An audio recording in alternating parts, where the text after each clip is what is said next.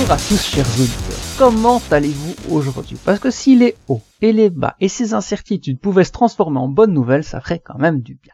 Et je ne parle pas seulement de la situation sanitaire, je parle aussi de toi qui as eu quelques ennuis de santé, qui attend avec impatience les résultats d'un examen médical, et de toi qui alterne bonnes et mauvaises notes, et tu as mis toute ton énergie sur ton dernier devoir, mais le prof tardera à remettre les corrections, ou encore de toi qui nous écoute en revenant d'un rendez-vous galant et tu te demandes hum, je lui plais, je lui plais pas, mais aussi de toi dont l'entretien d'embauche est extrêmement bien passé mais qui depuis lors attend des nouvelles désespérément, et puis de toi, entraîneur, qui a un match tous les trois jours et tu te demandes bien qui tu vas pouvoir faire jouer et quand tu pourras bien travailler avec tes joueurs à l'entraînement. Ou encore de toi, joueur lassé des nuits à l'hôtel et qui a envie d'embrasser les êtres qui te sont chers. Ou aussi de toi, supporter, qui a désespéré en voyant ton équipe favorite perdre contre un concurrent direct avant qu'une belle victoire ne vienne te remettre du baume au cœur. Oui, des hauts, des bas, des incertitudes, mais qu'est-ce qui se passe? Bon allez, serre-toi un bon verre, viens écouter coup franc, c'est sûr, tu passeras un bon moment. Mathias Van Alst au micro. Aujourd'hui, objectif détente, relaxation et sourire en parlant de notre passion à tous, le soccer. Oui bon, mon premier acolyte vous dira, ben, comme d'habitude quoi, c'est aussi évident qu'une victoire de Lille contre Lens. Vous l'aurez reconnu, c'est Quentin Parisis. Salut Quentin. Bonjour Mathias, bonjour à tous. Écoute, une entrée en matière, comme je les aime, conclue de la plus belle des façons, en effet, puisque peut-être que les gens savent qu'il y avait euh, le derby du Nord cette année le derby du nord de la France, évidemment, euh, ce week-end, pardon. Au milieu d'un week-end euh, où le mot derby était quand même pas mal prononcé parce qu'il y avait le derby de la Mersey en, Angleterre, le derby de Milan aussi en, Italie, et puis bon, ben Impact Miami, bon, on n'est pas trop sur le derby, mais c'était quand même un match plaisant. Bref, euh, il y avait quand même de quoi faire et de quoi se divertir comme il fallait pendant tout le week-end. Avec nous, celui qui à lui tout seul remplace 12 séances de méditation et qu'il est l'incarnation d'un moine bouddhiste, comme en témoigne sa chevelure, ou pas? Eric Chenois. Salut Eric. je dois avouer que je commence à me poser des questions sur euh, les vertus qu'on me prête. je suis, euh, je suis d'ordinaire pas si calme que ça, il me semble.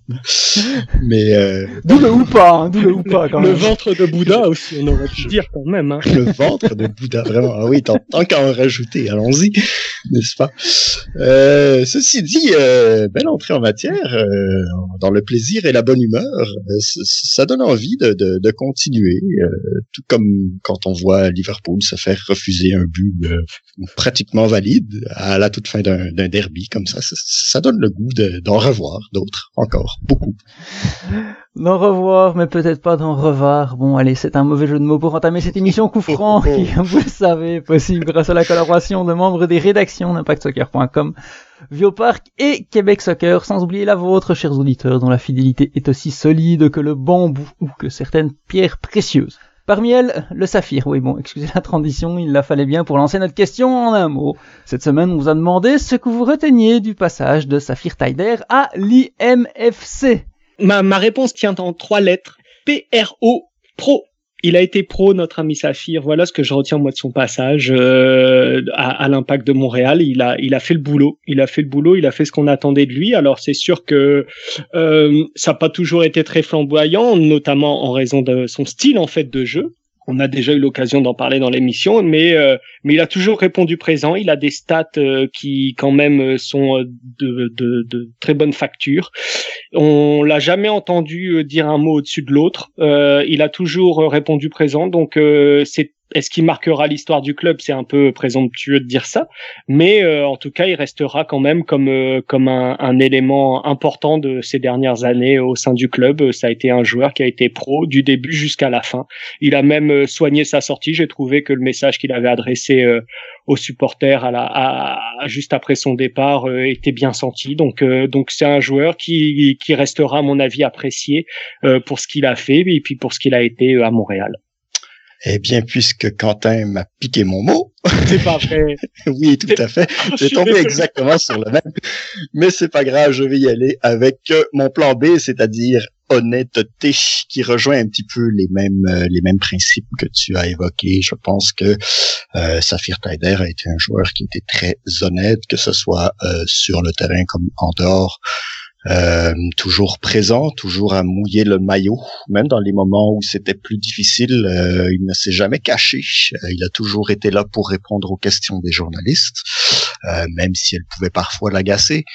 honnête aussi dans sa sortie, comme tu l'as bien souligné. Je pense que il était honnête. Il a dit que c'était une occasion à saisir et puis que c'était c'était le moment de, de faire passer la famille euh, avant euh, ces conditions ici à Montréal. Donc, euh, je pense que c'était positif dans l'ensemble. Une belle, un beau petit passage.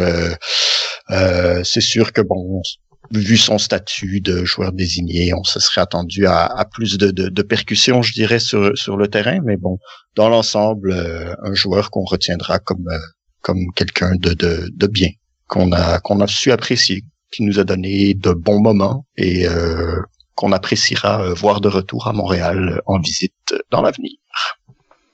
Et de mon côté, le mot est opportun parce que euh, après euh, Zemali Bernier, il y avait un gros poids quand même à porter euh, dans l'axe de l'entrejeu. Il est arrivé au bon moment et il a su le porter sa polyvalence aussi a été très opportune pour une équipe qui pendant de longs moments s'est cherchée et lui ben, il pouvait combler un petit peu euh, les, les, trous ou, les failles euh, de, de, ses équipiers ou, ou, en tout cas de joueurs justement qui ne répondaient pas forcément à certaines attentes. Euh, il était souvent au bon endroit au bon moment. Euh, et ça aussi, c'était opportun pour ses équipiers qui n'avaient pas forcément toujours de solution sur le terrain. Euh, il était très très disponible avec une énorme, énorme, énorme couverture de terrain. Euh, mais pour moi, la statistique incroyable, c'est et, ça c'est plus qu'opportun, c'est le fait que euh, donc Tyder a marqué dans 17 rencontres de MLS différentes et dans 11 d'entre elles, il a donné l'avantage à l'équipe. Ça c'est euh, c'est gigantesque, c'est énorme. Euh, et je terminerai en disant aussi qu'il s'en va peut-être à un moment opportun, que ce soit pour lui, pour sa carrière, parce qu'il voulait peut-être découvrir quelque chose de nouveau, c'était peut-être le bon moment. Et peut-être aussi au moment opportun pour le club, euh, puisqu'il libère une place de joueur désigné à un moment où euh, l'impact de Montréal est en pleine reconstruction. Donc du début à la fin, finalement, beaucoup de choses ont été opportunes. Voilà pour nos mots. Voilà maintenant les réponses des auditeurs. Voilà donc le premier mot qui est voilà, qu'a dit plein de monde parce que sa filière Taider disait souvent voilà. Et parmi les autres, on a Passion de Louis-Félix Rouleau, Précieux de Simon Lachance, Cœur de Francis Côté, Sous-estimé d'Éric Dagenet, Engagement de Mario Quintal, Professionnalisme de Guillaume Vaillancourt, Classe de Mathieu Lapierre, Guerrier de Bernard Prou, Polyvalent d'Olivier Fizet ou Tire de Philippe Lavigne.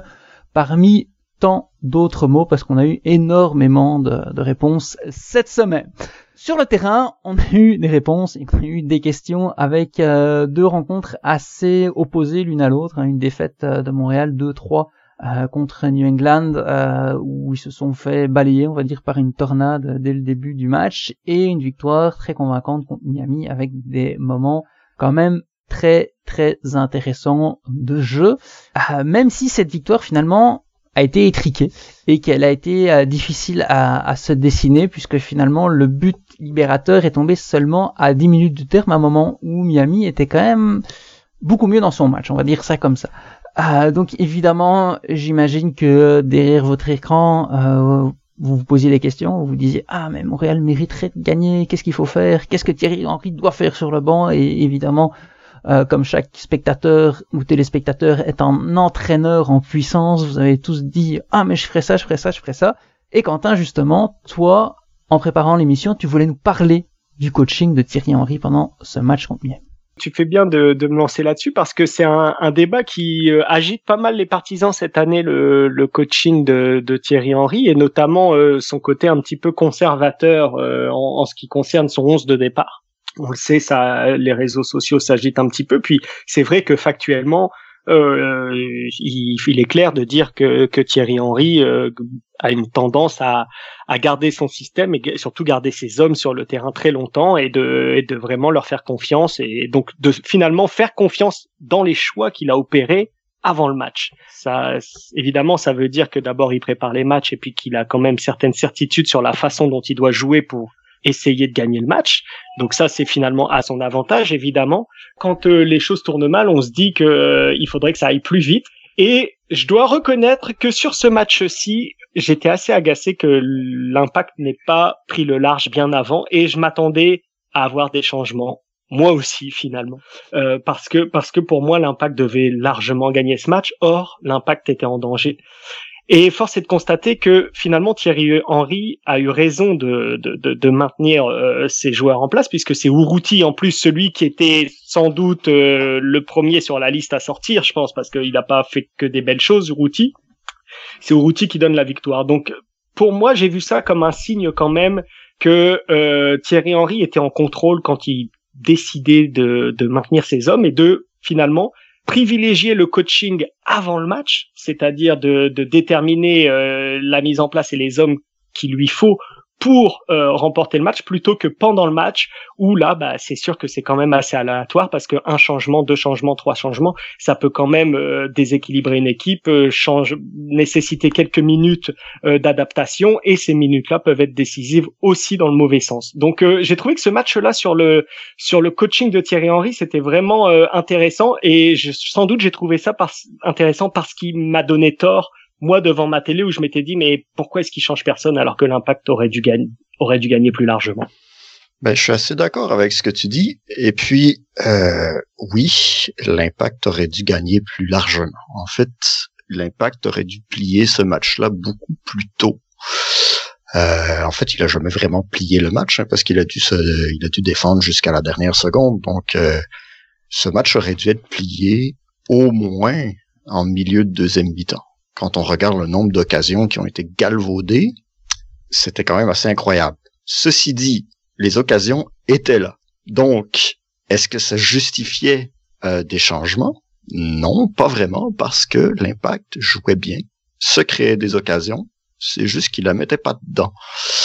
Donc moi aussi, j'ai eu le réflexe de me dire à un moment donné, ah, ça serait peut-être bien de mettre Balou, euh, l'amener pour qu'il puisse créer des choses devant, blablabla. Mais dans le fond, ça créait déjà. Donc, est-ce que c'était vraiment nécessaire?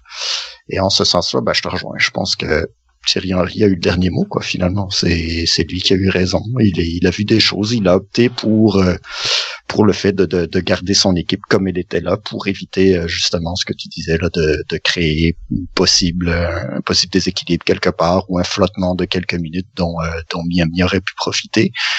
Euh, il a préféré garder le contrôle du match et puis euh, d'y aller euh, le tout pour le tout jusqu'à la fin. Et puis bah c'est pas plus mal. Au final, il a trois points, donc il a, il a eu raison. Ah, de toute façon, quand, quand il gagne, l'entraîneur a toujours raison, et puis quand il perd, on lui donne très souvent tort. Euh, cela dit, j'ai bien aimé ce que tu dit, Quentin. Euh, du début à la fin, c'est quasiment une démonstration euh, que le soccer n'est pas un sport euh, comme euh, les sports où il y a énormément de changements, euh, comme le, le, hockey ou le basketball par exemple, où le coaching pendant le match est beaucoup plus important et est très très très différent. Et donc ça c'était c'était très intéressant ce que tu as dit. cela dit, Eric, tu parles des changements et Quentin aussi qui n'ont pas été faits. Ça montre pour moi un, un problème aussi dans l'effectif de l'impact parce que euh, tu peux effectuer un changement si tu sors un joueur et que tu fais rentrer son clone qui est plus frais finalement. Euh, je vais prendre l'exemple euh, à, Toronto où tu as quatre arrières latéraux ou latéraux qui montent assez beaucoup. Tu as Gallagher, Oro, Laria et Moreau. et parfois, Greg Vanet, il en sort un et il met l'autre à la place. Puis finalement, ça change pas grand-chose dans les qualités intrinsèques du joueur, sauf qu'il y en a un qui vient le jouer pendant une heure et qui est crevé, et l'autre qui, qui a de la fraîcheur. Mais là, euh, il y a il n'y a pas encore assez de joueurs qui se ressemblent pour être assez facilement interchangeables dans cet effectif. Il commence à y en avoir quelques-uns à quelques postes. Maintenant, il faudrait que tout le monde soit disponible. Ça, c'est un, autre problème. Et c'était pas le cas contre Miami. Donc, Thierry Henry a eu raison de, de faire ce qu'il a fait en fonction de ce qu'il a vu et le, résultat lui a donné raison même si euh, même si c'était chaud et qu'il faut reconnaître que le but du 2-1 était inscrit contre le cours du jeu. Et donc comme tu l'as dit Eric, l'impact aurait dû euh, prendre une avance plus importante rapidement. Euh, au moins déjà regagner les vestiaires en avance et je pense être tranquille on va dire au moins à l'heure de jeu ou avoir au moins deux buts d'avance mais il a été incapable de tuer le match malgré le fait qu'il se soit créé beaucoup d'occasions. Alors, euh, quel est le problème et quelle est la solution? Bah, le problème, c'est quand même, euh, c'est quand même assez criant. Je pense qu'il y a eu beaucoup, beaucoup de, de, mauvaises décisions dans le dans le dernier tiers, beaucoup euh, imputables à Kyoto d'ailleurs, qui auraient pu euh, être un petit peu moins altruistes à certains moments. après, bah, il y a d'autres situations où je sais que Uruti a été largement critiqué sur les réseaux sociaux pour avoir tiré à la place de Boyan, qui était peut-être mieux mieux placé. Mais bon, quand on regarde la séquence je pense pas qu'il voit Boyan arriver. Fait que je pense que c'est à Boyan de, de, de, de crier euh, clairement qu'il est là et qu'il va prendre le ballon. Je pense pas que ça a été fait. Donc euh, ouais, Uruti, euh, il a le dos large un petit peu sur cette séquence-là. Mais, euh, mais ça fait partie des choses qui, ont fait en sorte que finalement l'impact c'est pas c'est, pas c'est pas n'a pas réussi à, à tuer le match. Hein. C'est, c'est des décisions comme ça, puis des, des, des, des, situations dans lesquelles il y avait toujours moyen de faire quelque chose un peu mieux, euh, d'être peut-être plus incisif à certains moments ou arriver peut-être un petit peu plus vite. Euh, la, la, deuxième ligne, je pense souvent, il y a, y, a, y, a, y a des centres qui ont été dégagés et puis ça prenait un temps énorme, à, par exemple, Piet pour arriver en, deuxième vague. Ah, c'est toutes des choses qui... Euh, Bon, c'est sûr que ben, il y a la fatigue qui joue là. C'est sûr que je pense qu'ils étaient rendus à 257 matchs en, en 12 jours, donc c'est sûr qu'à un moment donné c'est difficile de suivre. Mais il reste que avec des joueurs qui auraient peut-être de meilleures qualités, de meilleurs réflexes offensifs, on, aurait peut-être pu faire la différence à ce niveau-là. Euh, on, en a parlé souvent. Routi, euh, souvent la prise de décision euh, ou la réalisation, les gestes techniques, des fois c'est un peu compliqué quand il est devant, quand il a des occasions. Euh, on l'a encore vu. Euh, Kyoto qui veut jouer tout seul un, petit peu trop souvent, ben voilà, à un moment donné ces choses-là s'accumulent et puis ça fait en sorte que ben t'as plein d'occasions, mais c'est deux hein, et puis tu dois encore défendre et puis en fait ça a été un 1 pendant tout le temps. Euh, mais les solutions, ben, les solutions, euh, ça passe en partie par euh, par le travail à l'entraînement, par euh, par la préparation mentale aussi. Hein, rappeler rappeler à certains joueurs qu'ils ont des coéquipiers, rappeler à d'autres que ça serait bien qu'ils se pressent un petit peu plus pour aller supporter l'attaque. Euh, mais ça passe aussi par le recrutement, forcément. Ben ça, le recrutement, on a compris d'après euh, d'après ce que Olivier Renard a dit cette semaine que ce serait peut-être pas dans l'immédiat, donc euh, ça va encore être axé sur 2021. Mais pour régler les problèmes immédiatement, je pense qu'il faut un petit rappel à tout le monde une fois de temps en temps là quand ils font des trucs qui sont un petit peu moins bien. ben leur dire, un peu comme Thierry Henry qui s'est mis à crier après Balou de, de la touche, même si c'était pas tout à fait justifié à mon avis. Euh, mais voilà, c'est ce genre de ce genre de détails qui peuvent faire beaucoup de une grosse différence dans un match. On l'a Ouais, je, rejoins, je rejoins Eric sur pas mal de points, euh, notamment celui du travail. C'est euh, l'impact doit a besoin de, de de travailler ses automatismes, ça c'est une certitude, on le sait. Il doit aussi mentalement avoir, comment dire, la une froideur monstrueuse dans la volonté de marquer des buts. Euh, là, c'est-à-dire que ça doit, ça doit se, se concrétiser par une confiance inébranlable de la capacité des joueurs offensifs à marquer des buts. Et cette confiance inébranlable de cette capacité à marquer des buts, elle n'existe pas encore tout à fait à l'impact. Kyoto l'a quand même souvent. Boyan commence à être décisif. Lourouti, c'est pas son jeu, mais peut-être, mais pourtant il est capable de marquer des buts. Mais je pense que lui-même a sans doute encore des doutes sur sa capacité à mettre des buts, et c'est peut-être aussi pour ça qu'il fait encore des choix euh, parfois hasardeux. Euh, mais tout ça, c'est aussi euh, l'enchaînement, l'enchaînement des, des, des, entraînements, des matchs, des, des bonnes performances qui euh, qui entraînent ce cercle vertueux et cette confiance nécessaire à toutes les grandes équipes elle est, elle est même pas nécessaire. Elle est, elle est ancrée dans toutes les grandes équipes. C'est les grandes équipes ont cette idée que quand ils rentrent sur le terrain, ils vont mettre des buts et ils vont gagner. Et l'impact est encore un petit peu épris de doute et c'est normal parce que ça fait des années que l'impact a des résultats difficiles. Ça, le, le, le, le, le club est encore en reconstruction. L'équipe a encore beaucoup de, de, de, de, de joueurs qui doivent faire leurs preuves et qui doivent montrer et gagner leur place. Donc c'est logique et tout ça se réglera par le travail. Euh, le recrutement pour cette année, c'est c'est pas un sujet en fait, comme euh, comme euh, Eric l'a dit. Donc globalement, faut faire avec ce qui est là. Mais ce qui est là, il y a quand même un petit potentiel pour bien faire. Je veux dire, cette année, on a quand même vu des très beaux matchs, on a vu des belles séquences. Malgré des défaites, on a vu des, des, des choses encourageantes. Donc, il manque un petit quelque chose, et ce petit quelque chose, je dirais pas que c'est un supplément d'âme, mais c'est une sorte de, de, de, confiance en soi qui doit aussi s'exprimer.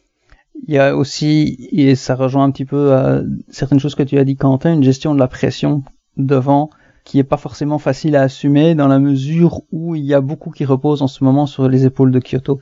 Euh, Kyoto est, le meilleur buteur de l'équipe et euh, je vais pas dire que c'est le seul qui est capable de marquer des buts régulièrement, mais pendant longtemps cette année il l'a été euh, pendant plusieurs parties de la saison parce que Routy avait marqué quelques buts euh, avant la pause euh, pandémie et, et Routy par contre ce qu'il a montré l'année passée c'était autre chose point de vue but et depuis lors aussi. Euh, donc ça, ça complique puisque Taider n'est plus là. Taider, bon, il y a les penalties, mais il venait souvent donner un coup de main devant, même s'il a un peu fait moins souvent cette année. La Palainen, qui a quand même un sens du but assez intéressant euh, quand il est sur le terrain, ben, il, n'est pas là non plus. Euh, Okwonkwo, qui pourrait aussi, mais il est blessé depuis, depuis très longtemps. Et, donc je vais revenir sur Routi, qui, je trouve, a fait un, plutôt un bon match contre Miami. Sauf que euh, il a montré deux énormes péchés, c'est ses péchés à, la finition malheureusement parce que bon euh, le tir où Boyan pouvait tirer, il se fait reprocher un d'avoir tiré à la place de Boyan et deux surtout d'avoir complètement raté son envoi alors que euh, était quand, quasiment seul face au gardien. Ça ça, ça fait beaucoup, ça fait beaucoup et, et techniquement aussi il y a eu quand même beaucoup de, de ratés et d'imprécisions de sa part. Et c'est dommage que euh, quand il fait quand même globalement un bon match, ses, ses défauts ressortent autant parce que euh, quand on regarde un petit peu la disposition et l'animation offensive devant, ça ressemblait pas mal à ce qu'on avait vu en début de saison avec justement les, les trois mêmes hommes, Routy, Kyoto, Boyan, ça marchait bien, Routy marquait régulièrement, c'est quelque chose, je pense moi, qui lui sied, et euh, il pouvait marquer des points et euh, il a marqué un but, c'est pas tout à fait parce qu'on se demande toujours si c'est lui qui l'a marqué ou euh, si c'est González Pires qui en taclant l'a, mis contre son camp. Euh, mais on peut pas compter sur Routy pour marquer régulièrement, ça on le sait aussi. Donc reste seul Kyoto et Toy pourrait peut-être, mais là jusqu'à présent il a pas montré grand chose. Et donc ça c'est quelque chose qu'il va falloir régler et, euh, et que tout le monde puisse contribuer et que ceux qui contribuent régulièrement ne cogite pas parce que Kyoto depuis quelques matchs on le voit euh, on, l'a vu euh, à Philadelphie euh, on, l'a vu aussi là contre Miami. On a l'impression qu'il en a un peu trop sur les épaules puis que il se pose pas forcément les bonnes questions il prend pas forcément les bonnes décisions et lui je pense qu'il faut le remettre en pleine confiance aussi. Mais il y a quelque chose de commun à tous les joueurs que tu as cités, Okonkwo, Lapalainen, Uruti, Kyoto, Boyan ces joueurs sont tous des intermittents. Ils sont tous des intermittents. C'est-à-dire que ils vont faire un bon match, de bons matchs, et puis un mauvais match, de mauvais matchs, ou alors ils vont marquer, puis ils vont s'arrêter, puis dans... mais pour tous, c'est valable pour tous les joueurs. Tous les joueurs, il y en a pas un. Éventuellement Kyoto qui a quand même été très régulier cette saison, puis là c'est vrai qu'il baisse un petit peu le pied, il a pris le rouge, il a fait un peu moins de bons matchs, etc. Mais il a beaucoup joué aussi, donc euh, il faut quand même, euh, faut quand même voir sur toute la saison. Euh, mais globalement, tous ces joueurs sont intermittents. Là où ça devient intéressant pour l'impact, c'est que pour beaucoup d'entre eux, il y a le potentiel pour que ce défaut se s'enlève. C'est-à-dire que la Palainen au Conco sont des joueurs quand même assez jeunes encore, même s'ils commencent à avoir quelques années de professionnalisme dans les dans les jambes, mais ça reste des jeunes joueurs. Euh, Boyan, on l'a vu, là il est quand même sur une pente ascendante, alors c'est sûr que ça vient un petit peu tard, mais on peut espérer qu'il redevienne un petit peu le joueur qu'on a tous espéré euh, voir. Euh, Kyoto, globalement, c'est pas mal, donc euh, donc il y a quand même un véritable espoir. Même Balou, Balou est un intermittent et qui qui on croit toujours qu'il a ce potentiel de devenir beaucoup plus régulier. Donc c'est là où se situe quand même l'espoir et que le, la gestion de l'effectif et le mercato, etc., peut aussi euh, euh, finalement être remis en perspective. C'est que ces joueurs ont quand même le potentiel pour devenir un peu plus euh, un peu plus constant.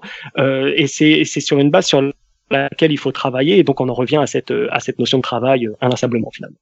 Tu parles de d'intermittent et, de constance. Et c'est vrai qu'il y, a deux façons de regarder les choses. Et quand on parlait de recrutement et on en reparlera un petit peu plus tard dans l'émission, on, disait que cette année, ben, ça passerait pas par là. La difficulté pour Thierry Henry, quand tu as des joueurs qui sont irréguliers, c'est de deviner avant le match lesquels seront dans un bon jour pendant le match. Et ça, honnêtement, je voudrais pas être dans la peau de l'entraîneur parce que c'est pas simple. C'est, euh, je pas dire que c'est mission impossible parce que tu vois certaines choses à l'entraînement. T'en vois qui sont plus réguliers pendant une période. On peut parler de, de Boyan en ce moment. T'en as aussi euh, que tu peux choisir d'aligner en fonction des qualités et défauts de l'adversaire. C'est clair que euh, si t'as des types qui sont lents et qui jouent très haut, qui laissent des espaces dans leur dos, tu vas mettre quelqu'un qui, qui joue vite. Alors que si t'as une défense qui joue très bas, euh, tu vas peut-être plutôt prendre quelqu'un qui a une frappe de mule de loin parce qu'il aura plus d'opportunités de, tirer de loin. Mais quand même, dans l'ensemble, euh, si tu sais pas qui va être dans un bon jour euh, et qui va viser euh, le toit du stade à chacun de ses tirs, c'est plus compliqué de choisir tes hommes. Quoique maintenant, c'est pas très compliqué de choisir ses hommes, il met, ceux qui sont à sa disposition, il n'y a pas trop le choix. Ouais, c'est sûr, mais en plus, comme tu disais tantôt, cette attaque-là avait quand même donné des bons résultats au début de la saison. Donc, euh, à quel point est-ce que c'était un essai-erreur si On savait que ça allait donner quelque chose, donc on replaçait Urruti dans la position qui lui allait le mieux dans, depuis le début de la saison. Donc, à, ce niveau-là, on, on est en droit de s'attendre à un petit peu plus de finition quand même. Je veux dire, t'as des types qui ont déjà joué ensemble, qui ont déjà joué dans ce système-là, de cette façon-là. Et puis quand ils arrivent dans la surface, ils font n'importe quoi. C'est surtout ça que je veux bien qu'ils soient intermittents et puis qu'ils soient peut-être pas nécessairement dans un bon jour et ceci et cela. Mais à un moment donné, quand tu es dans la surface adverse et puis que tu prends des décisions complètement stupides, euh, ça, ça revient à une question de, de, de, de QI foot. Là. Je veux dire, je vais, je vais être, je vais être dur avec Kyoto parce que c'est vraiment celui qui ressort de tout ça. Mais combien de fois tu peux arriver au premier poteau et tirer dans le petit filet? Je veux dire, combien de fois? À un moment donné, essaye autre chose, quoi. Je, je, sais pas. en tout cas, moi, ça m'a, ça m'a frappé lors de ce match-là. Je veux dire, Kyoto, il était, euh, il était toujours bien placé, il avait toujours des occasions et puis il faisait n'importe quoi au moment clé, tout le temps. Donc, à un moment donné, je pense que c'est plus une question de, de de réfléchir, quoi. De, de ça, ça, se passe entre les deux oreilles, quoi. Je, à un moment donné, c'est faut que tu apprennes à, à varier un peu parce que je sais pas, comme je disais, quand, tu tires 37 fois dans le petit filet, à un moment donné, je sais pas, change. Est-ce que c'est une question de réfléchir ou est-ce qu'au contraire, c'est une question d'avoir les bons réflexes et, euh, et, de changer tes habitudes et de pas toujours faire la même chose justement? Parce que si tu réfléchis après hein, tu doutes et on en a parlé tantôt mais là euh, finalement c'est ça c'est son réflexe c'est que je veux marquer un but je vais tirer je tire toujours de la même façon. C'est ça qu'il faut changer mais ça prend du travail ça bah, c'est clair en même temps ben les occasions elles se créent là où il y a des failles dans la défense adverse donc c'est un petit peu normal d'avoir une certaine répétition au cours d'un match mais ah, c'est ça, à un moment donné, euh, les autres autour, de Kyoto, ils le savent aussi que qu'ils risquent de, de, se faufiler à cet endroit-là. Donc, euh, il faut il faut amener des options aussi. Si un type qui est clairement démarqué et qui fait une course vers le premier poteau pour recevoir une passe courte, à ce moment-là, peut-être que le jeu, devient plus facile aussi pour Kyoto, qui, peut voir le type arriver du coin de l'œil, glisser le ballon, et puis ça y est. Mais euh, à un moment donné, bon, Routi, Routi, c'est pas le meilleur pour se démarquer dans la surface, pour attaquer euh, attaquer le, le, 6 mètres. Euh, après derrière, comme je disais tantôt, la deuxième vague, ça prenait à peu près trois heures et demie à arriver euh, sur un deuxième ballon, donc ils étaient pas tout à fait là. Euh, Boyan, Boyan, c'est pas nécessairement un joueur de surface non plus, donc même s'il fait un bel appel là, sur le deuxième but et tout ça, mais après, euh, c'est une question de réfléchir aussi pour les, les types qui entourent euh, qui entourent Kyoto. Quoi. Je, je, vais revenir à ça. Ça se passe entre les deux oreilles. C'est une question de, de, de réflexion, de, de, réfléchir à ce qu'on fait sur le terrain. Quoi. Et puis j'ai trouvé que offensivement, souvent, ça avait tendance à regarder le ballon plus qu'autre chose. Puis ben, ça, c'est c'est quelque chose qui, qui est jamais très euh, très payant. Quoi. Je te trouve étonnamment dur quand même avec Kyoto. Je veux dire. Euh la passe qui fait euh, le, le, but d'Uruti, euh, c'est Kyoto qui fait la différence. Hein, je me trompe pas, c'est bien Kyoto qui fait la, la, la, passe en profondeur. Je veux dire. Ouais, tout à fait, tout à fait. Ça, ça, c'est un geste, c'est un geste de classe. C'est un geste de classe et c'est un geste vraiment qui, voilà, en une touche de balle et, et, et c'est, je veux dire, c'est pour moi, ça démontre quand même une certaine intelligence de jeu et au-delà de ça, une vista en fait, euh, ce qu'on appelle clairement la vista. Je veux dire, il, est, il a senti l'appel, il l'a bien mise euh, et, puis ça, ça se conclut en but et ça pouvait pas se conclure autrement finalement. Donc, euh, donc je trouve que Kyoto, quand même, sur justement l'intelligence de jeu, il, a prouvé que quand même il avait une certaine polyvalence de ce point de vue-là. Puis ça reste le meilleur attaquant à Montréal. Je veux dire, ça, c'est, je veux dire, c'est sûr que quand on a Okonko sur le banc ou blessé tout le temps, et puis la Palainen intermittent euh, et Uruti, bon, euh, je veux dire, euh, il y, y, avait quand même de la place pour être le meilleur attaquant à Montréal, quoi. mais mais il a comme je dresserai pas un portrait aussi euh, aussi euh, aussi dur que, que le tien euh, sur Kyoto. Après là où je peux te rejoindre, c'est c'est bah je l'ai évoqué, c'est la baisse de régime de Kyoto aussi et finalement la perte de lucidité parce que ça peut être un petit peu lié justement à des mauvais choix et ça ça peut ça peut s'expliquer aussi par une par une bah, une, saison tronquée, une saison étrange, etc. Et d'ailleurs, euh, je ne sais pas si vous avez saisi ce moment-là euh, dans la conférence de presse d'Olivier Renard où il dit il faut aussi comprendre pourquoi on attend de blesser. Et là, je me suis dit, oulalalala, si j'étais le préparateur physique de l'impact de Montréal, euh, évidemment, euh, il a bien des circonstances atténuantes, le garçon, hein, parce que c'est pas évident de, de, de, préparer un effectif de, euh, professionnel dans de telles circonstances. Mais euh, moi, ça m'a paru comme un rappel à l'ordre assez assez clair et public. En tout cas, je l'ai pris, je l'ai quand j'ai entendu ça, ça ça m'a vraiment euh, sauté aux oreilles. Euh, et euh, pour en revenir simplement à ça, c'est sûr que euh, qu'au niveau de la lucidité et, et, et, de et de la débauche d'énergie que Romel Kyoto a eu cette année, ça peut aussi expliquer parfois ses absences ou ses, ses, mauvais choix ou ses coups de sang comme à Vancouver ou comme expliquait Eric, bah c'est c'est c'est parfois des mauvais choix tout simplement. Ouais, puis euh, Thierry Henry le dit souvent, hein, quand on est fatigué, l'oxygène arrive moins vite ou moins bien au cerveau et euh, on prend de moins bonnes décisions. Euh, cela dit, Kyoto, euh, cette année, je veux aussi plaider un peu en sa faveur. Avant, il était quasiment toujours collé à, son flanc gauche et c'est de là qu'il donnait des passes décisives ou c'est de là qu'il partait pour aller marquer ses buts. et là, cette année, il a joué davantage dans l'axe. Le but, la passe décisive dont tu as parlé tantôt, Quentin, euh, il était côté droit. Il, a beaucoup bougé, il a beaucoup évolué.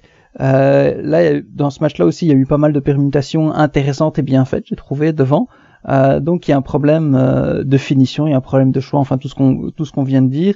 Il y a l'animation est en progrès et puis cette animation d'ailleurs a permis aussi cette archi domination de, de l'impact pendant j'irais toute la première moitié de la première mi-temps, à part peut-être les toutes premières minutes, et surtout les dix premières minutes de la deuxième mi-temps que j'ai trouvé vraiment excellentes, parce que les dix premières, autant la première moitié de la première mi-temps, euh, la possession de balle était quand même relativement équilibrée, sauf que Miami n'en faisait rien, puis euh, Montréal, lui, dès qu'il avait le ballon, euh, il se créait des occasions.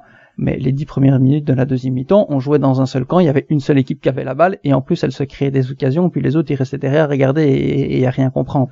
Donc euh, ça, c'était très très très bon. Et autant, bon, on a parlé des, problèmes de finition qui étaient réels parce que euh, quand on dit ça, il faut évidemment aussi concrétiser. Autant ça, il faut ne pas oublier de le souligner parce que euh, ça montre aussi qu'il y a quand même pas mal de progrès et pas mal de bonnes choses. Ceci dit, je vais quand même euh, venir un petit peu préciser ma, ma position sur Kyoto.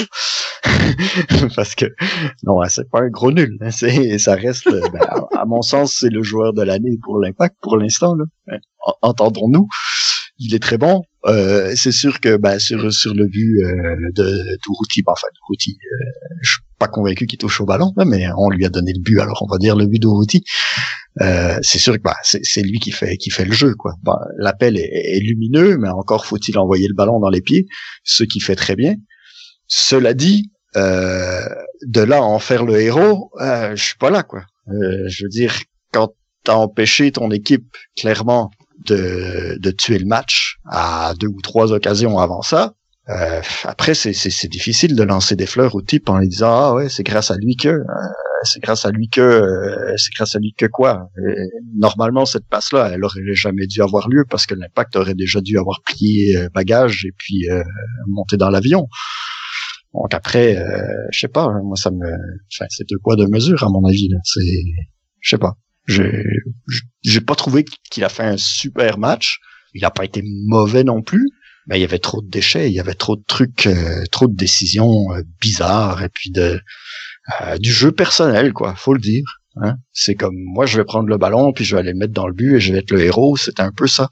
Et puis on l'a déjà vu à une ou deux reprises cette saison où il avait cette espèce de grinta où il voulait absolument aller marquer un but et ça se faisait un peu au détriment du jeu collectif. Donc euh, c'est ça qu'on a revu contre, contre, Miami et puis c'est c'est ça qui est un peu mal passé de mon côté. Euh, c'est vrai qu'on voyait clairement qu'il avait euh, il avait très envie de marquer son but contre Miami. C'était je pense évident pour beaucoup de monde. C'est dommage hein, parce que Kyoto le héros ça ferait un très bon titre de film. Je suis sûr que ce serait même primé dans un grand festival.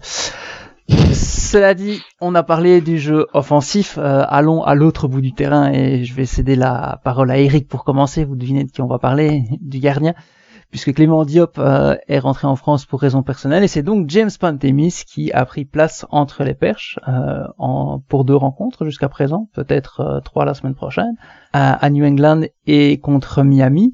Comment évaluer ses débuts en MLS C'est pas ses débuts à l'Impact de Montréal, faut se rappeler qu'il a joué en Coupe du Canada, mais c'était sa première en MLS. Je vais dire quelque chose qui, qui risque d'être mal interprété, mais j'étais pas convaincu de ce que j'avais vu de, de de Pantémis jusqu'à présent.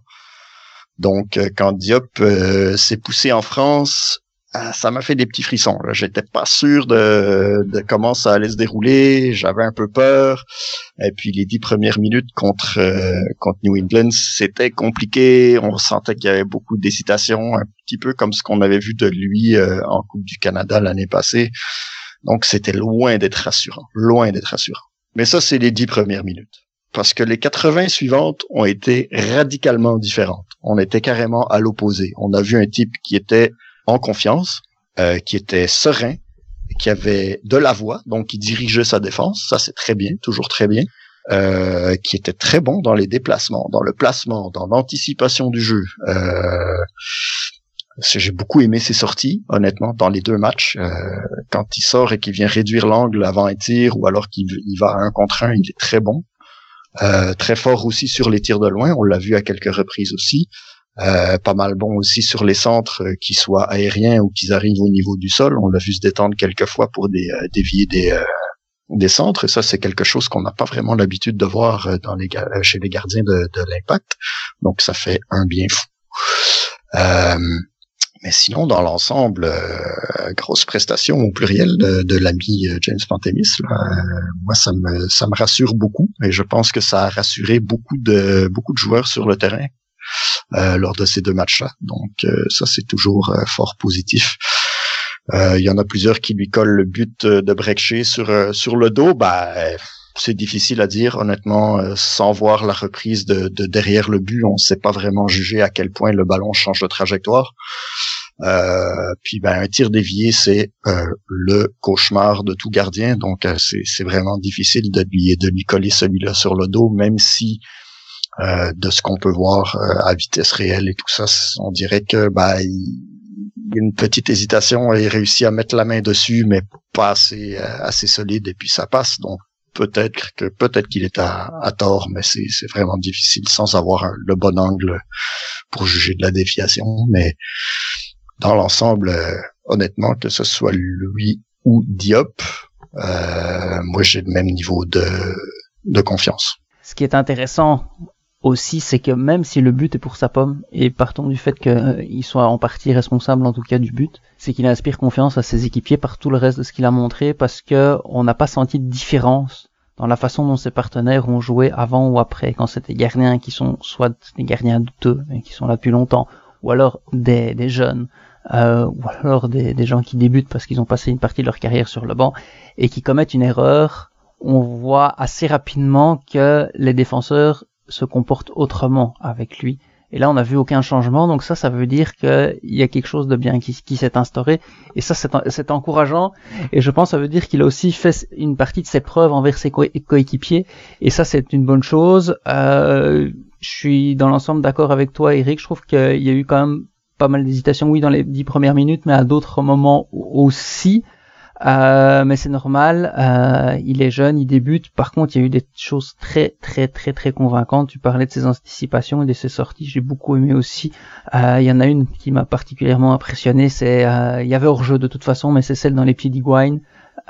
Sur ben justement pas un but de, de Miami, c'était en fin de première mi-temps c'était euh, c'était particulièrement impressionnant. Par contre, quelques minutes plus tard, Waterman a dû en sauver une sur la ligne parce qu'il y avait hors-jeu, parce que Pantémis, il aime bien sortir quand même. Hein, euh, mais bon, de nouveau, ça aussi, c'est des questions d'automatisme avec les équipiers et d'autres choses.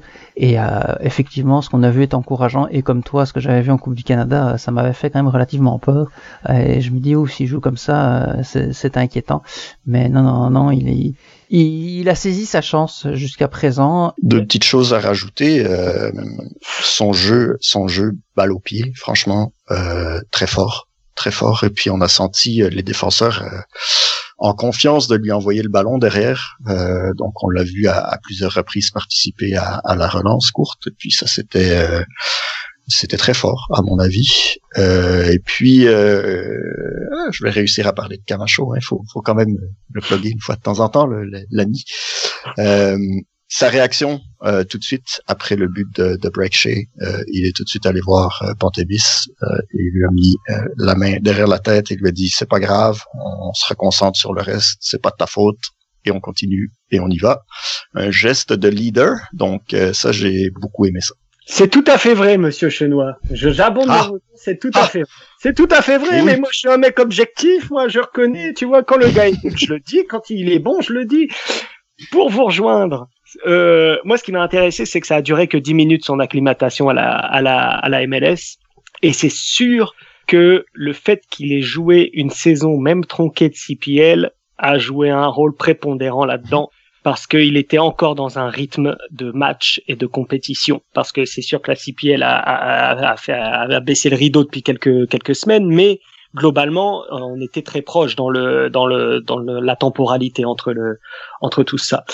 Et c'est sûr que euh, notamment par rapport au match de championnat canadien l'année dernière où c'est vrai qu'il n'avait pas été bon, euh, il fallait voir le contexte dans lequel il avait été mis sur ce match. Ça faisait combien de temps qu'il n'avait pas joué le pauvre James Pantemis quand on l'a mis en match de championnat canadien?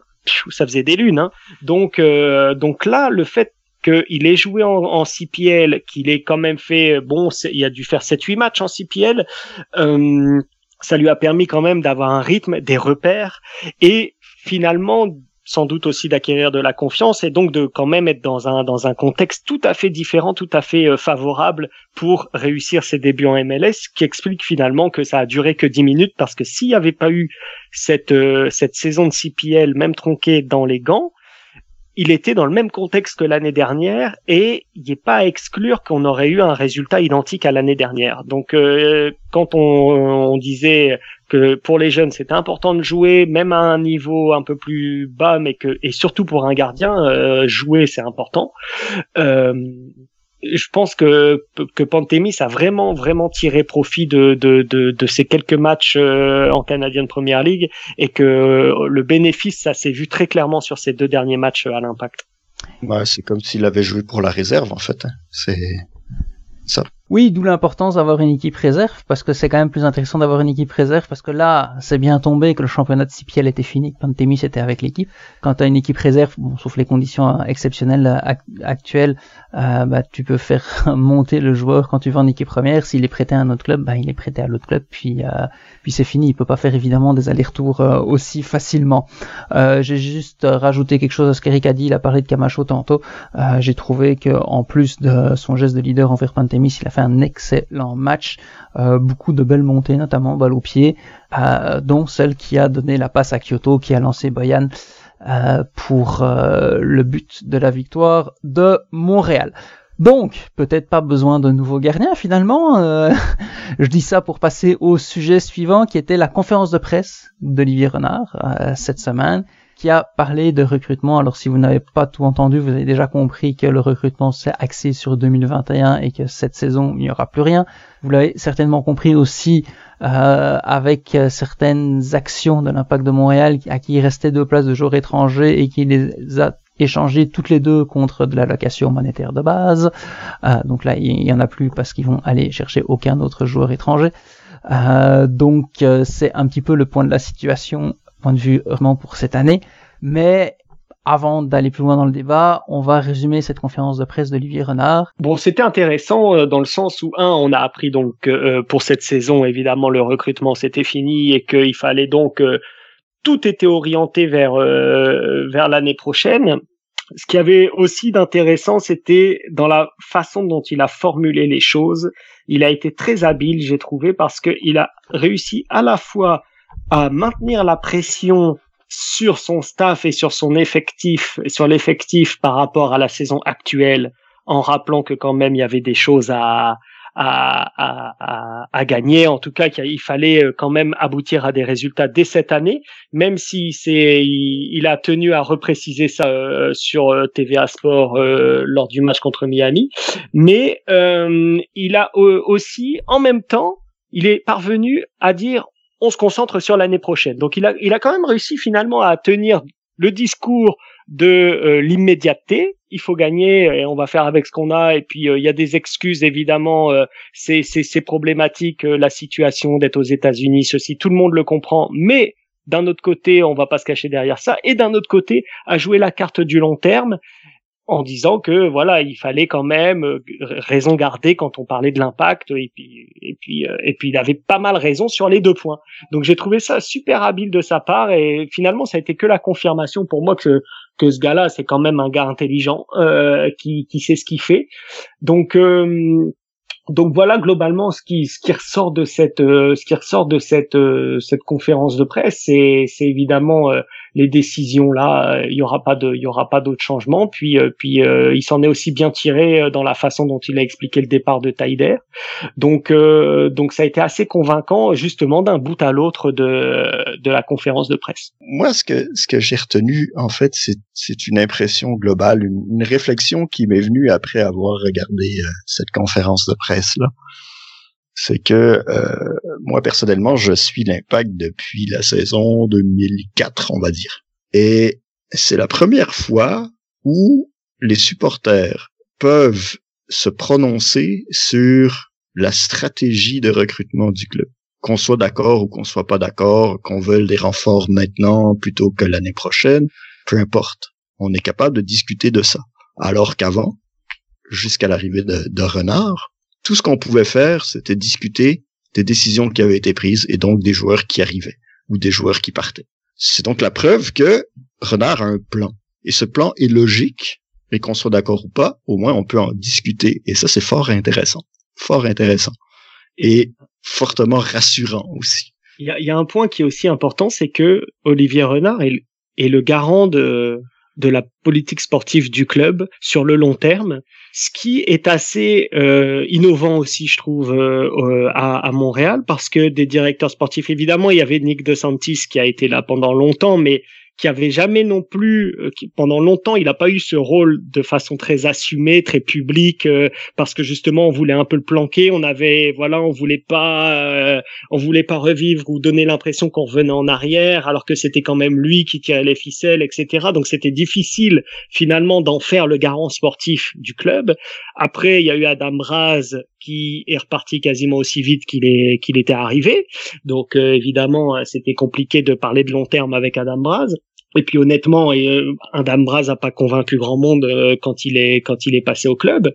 Euh, là, on se rend compte que même pour une fois, c'est peut-être le directeur sportif qui est encore plus important que que l'entraîneur parce que Thierry Henry, tout le monde se doute qu'il est que de passage à Montréal. Il a signé trois ans. Tout le monde sait qu'il est venu ici pour pour se, se, disons se faire la main dans son métier et puis il n'y a pas de mal à ça euh, il est venu aussi euh, montrer qu'il avait les compétences pour être entraîneur parce que après son échec à Monaco, il avait besoin de rebondir dans un cadre qui lui permettait de le faire. Mais si il réussit à Montréal et que comme par exemple Patrick Vieira qui est retourné ensuite à Nice, qui est dans qui est un club très ambitieux en France, Nice maintenant. Euh, demain, il y a un club très ambitieux européen qui vient euh, proposer quelque chose à Thierry Henry. Évidemment, il y a des chances qu'il s'en aille mais la politique sportive du club restera quand même la même et restera bien gérée parce que Olivier Renard est là. C'est ça l'idée qui prédomine finalement en ce moment au club. C'est que c'est que c'est c'est quand même vraiment Olivier Renard qui qui dicte le, le tempo et Thierry Henry qui s'adapte à, à, cette à cette philosophie là donc et qui la met en place et qui pour l'instant réussit sa mission Thierry Henry donc euh, donc euh, il faut pas euh, non plus mésestimer et me faire dire ce que j'ai pas dit sur Thierry Henry mais simplement c'est plus pour mettre en valeur le le travail et la position d'Olivier Renard, la position qu'il a réussi à créer et à se créer euh, dans, dans, le club et à incarner finalement euh, le long terme, un mot qui était quand même euh, galvaudé pendant longtemps euh, à Montréal. Ouais, puis euh, pour rebondir sur plusieurs des choses que vous avez dites, c'est vrai que le nombre de fois on a entendu notamment Adam Braz, mais d'autres aussi dire ah le recrutement, ben euh, s'il y a une occasion qui se présente, euh, on va pas la laisser passer. C'est un peu, c'est un peu ça le recrutement pendant un moment. En tout cas, c'était la phrase qui sortait souvent. Elle est même sortie encore en, en début de saison euh, ici. Donc, on se demande parfois si c'était une phrase qui venait des responsables sportifs eux-mêmes ou alors si c'était une politique de communication du club. Euh, et puis par rapport à ce que toi tu as dit Quentin, euh, on sent quand même aussi que Thierry Henry et Olivier Renard sont sur la même longueur d'onde euh, d'un point de vue sportif, c'est intéressant. Euh, et évidemment, ça aide beaucoup à recruter et à, bâtir quelque chose. Euh, maintenant, tu parles du départ de Thierry Henry. Moi, j'espère que euh, Bologne ne va pas être à court ou moyen terme à, la recherche d'un directeur sportif, parce que si ça se passe bien ici avec Olivier Renard, ça va être un candidat numéro un sur leur liste. C'est sûr. Il est, convaincant. Il est convaincant pour pour quelqu'un qui suit l'actualité du club et qui sait où était le club et où il est actuellement et où il veut aller, etc. C'est un candidat qui est, qui est vraiment convaincant et, et, et, je, continue à penser que le dé un départ d'Olivier Renard serait beaucoup plus problématique qu'un départ de Thierry Henry. Mais ça c'est, mais bon, de toute façon c'est pas le sujet, hein, mais euh, simplement euh, pour euh, resituer par rapport à tout ce qu'on s'est dit. Et dans les autres sujets qu'il y a eu aussi qu'on a abordé un petit peu plus tôt dans dans l'émission, il y a le fait que Olivier Renard s'est demandé un peu pourquoi on a autant de blessés. Parce que ça aussi, hein, il y a un certain nombre de joueurs qui sont sous contrat. L'impact de Montréal euh, en a. Donc le problème, c'est pas le nombre de joueurs disponibles, c'est bien le nombre de joueurs indisponibles.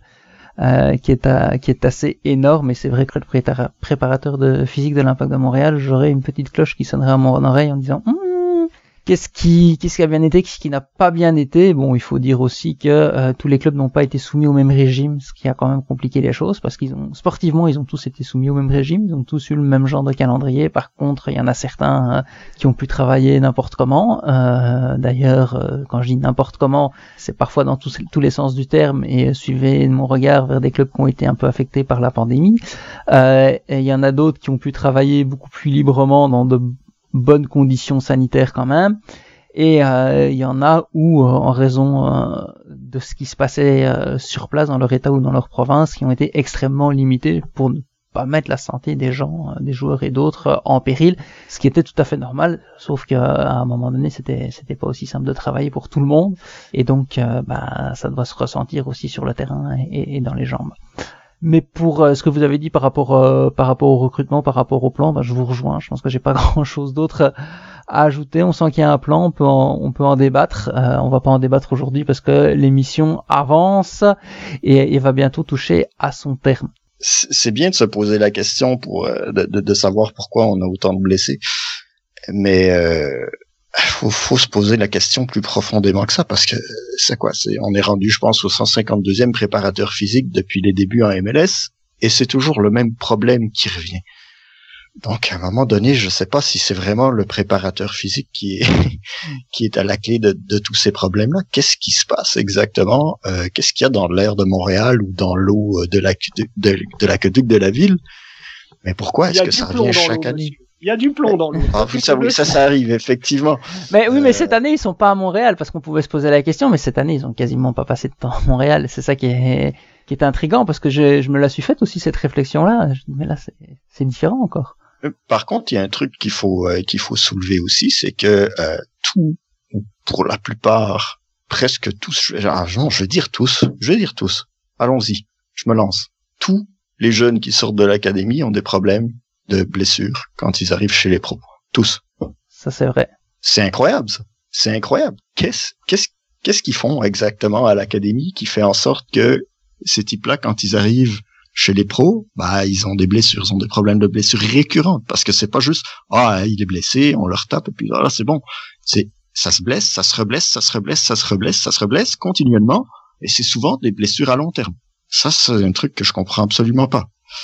Euh, ma théorie là-dessus, et j'en ai déjà touché mot avec euh, certaines personnes du milieu, et puis on m'a toujours dit oh ben non c'est pas grave, non c'est pas grave. Mais les jeunes de l'académie, de leur plus jeune âge jusqu'au moment où ils peuvent aller jouer chez les pros, ils ne font leur formation que sur un terrain synthétique. Ils n'ont pas le droit d'aller foutre les pieds sur le terrain naturel au centre Nutrilet avant d'être chez les pros.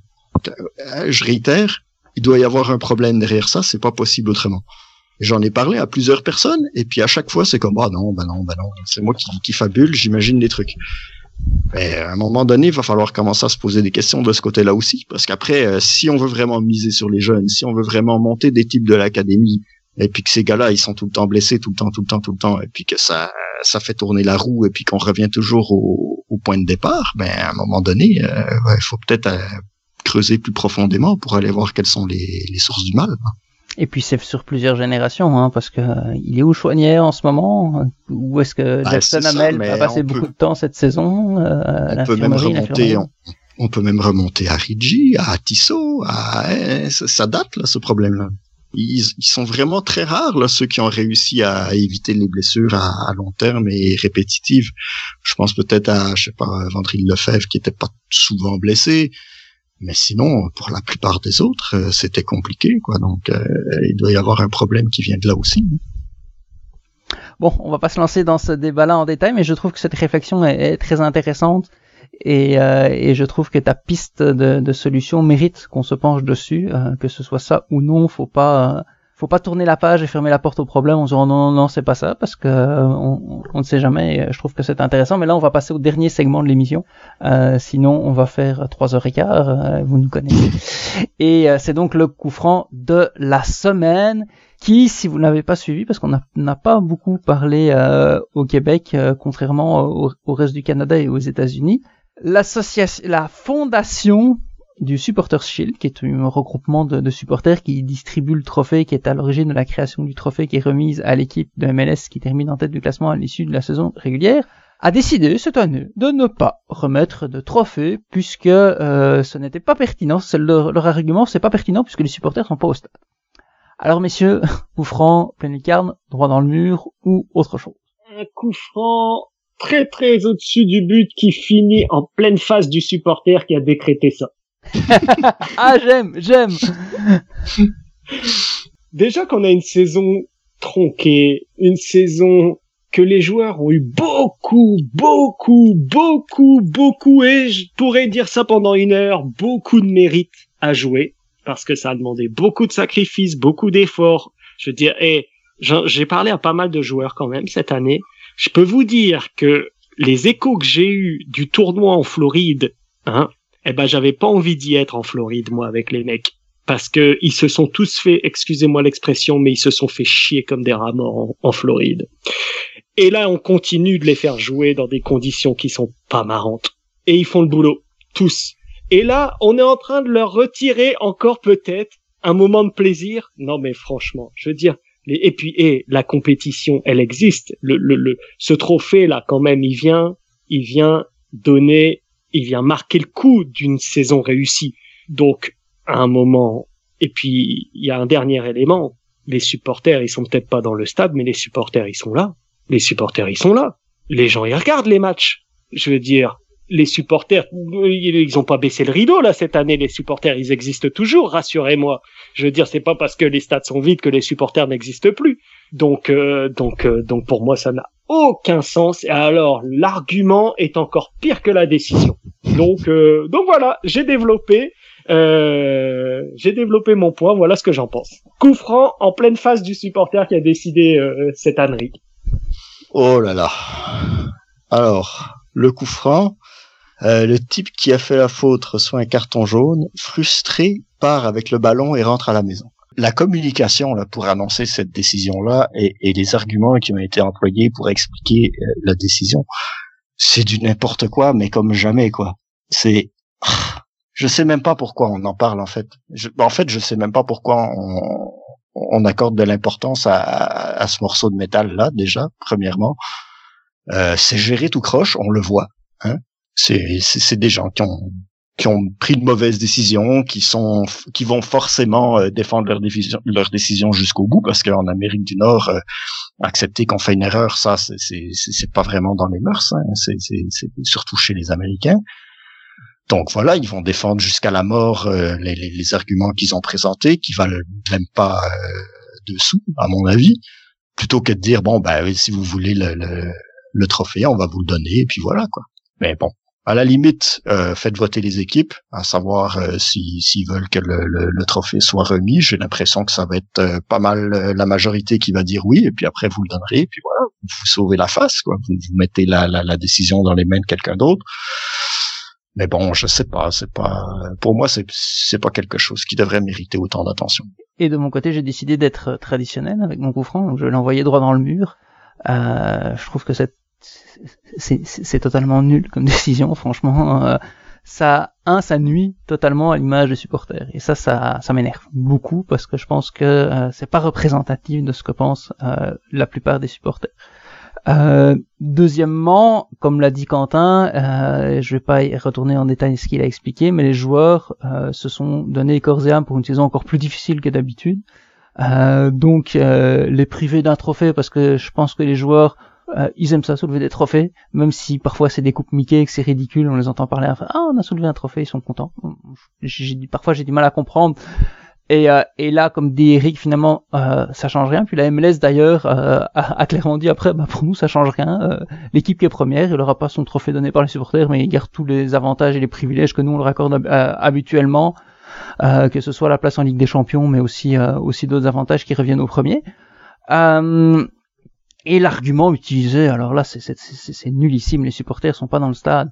Qu'est-ce que ça change? Est-ce que le fait que les supporters soient dans le stade ou non change que euh, l'équipe euh, a bien joué ou pas bien joué pour finir première?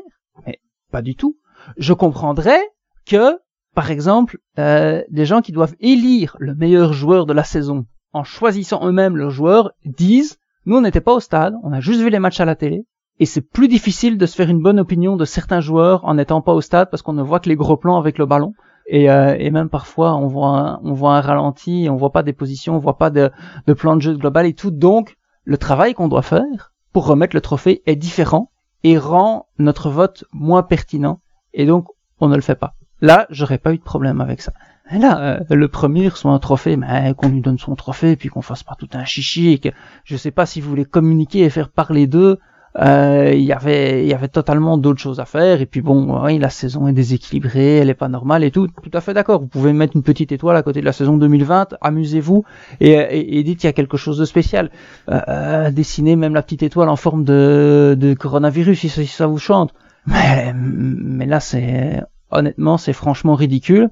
Et euh, il y a aussi autre chose et j'ai beaucoup aimé le, le, parallèle qui a été fait par euh, Christian Jack, un, un, des analystes de TSN, euh, à ce sujet-là avant le match de Toronto. C'est vrai qu'il faudrait trouver un moyen de donner plus d'importance à, à, cette saison régulière, parce que pour le moment, c'est ça le parallèle qu'il a fait. La saison régulière, euh, c'est comme les qualifications d'un Grand Prix de Formule 1, et, et la phase finale, c'est le Grand Prix et c'est tout ce qui compte. Sauf que c'est pas, c'est ça correspond pas à la réalité du sport, parce que bon bah les qualifs, ouais, c'est juste des qualifs, alors que euh, la saison régulière, ben, il y a beaucoup plus de monde au stade pendant euh, pendant les neuf mois qu'elle dure que pendant les trois quatre matchs euh, ou les trois quatre semaines que dure la phase finale. Et, c'est de ça qu'on parle pendant toute l'année et c'est ça qui nous passionne toute l'année alors que les qualifs finalement personne n'en parle sauf les mordus. Donc il serait peut-être temps de rééquilibrer les choses et de donner plus d'importance à ce qui est plus important Ceci dit, euh, petite parenthèse à ouvrir, oui, les arguments sont un petit peu euh, ridicules, mais à partir du moment où il y a des équipes qui ne peuvent pas jouer à domicile une grosse partie de la saison, c'est vrai que la question se pose à savoir si tout le monde a eu euh, a eu les mêmes avantages et les mêmes les mêmes dispositions. Donc, est-ce que ça fausse un peu la compétition? Oui, probablement, mais à partir du moment où c'est une de ces équipes-là qui est en avant de tout le monde, ça, ça annule un petit peu l'idée, quoi.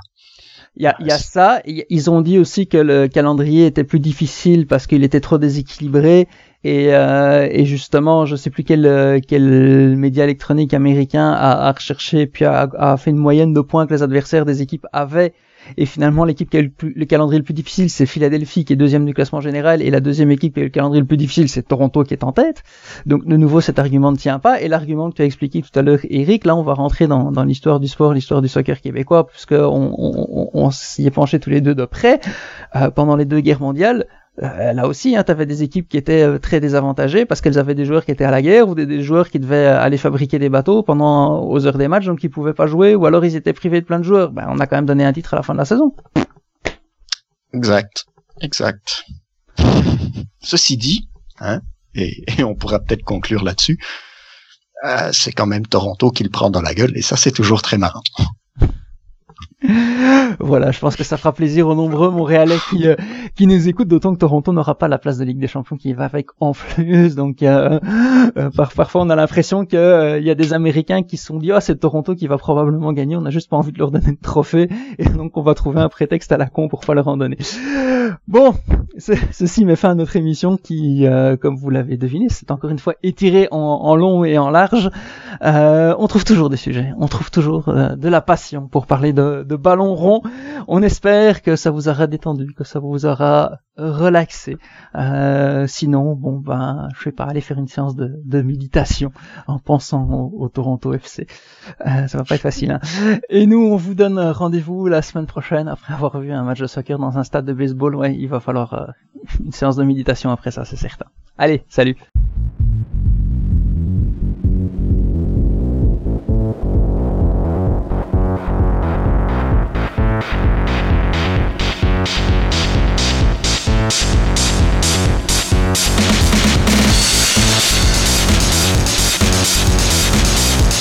Podcast.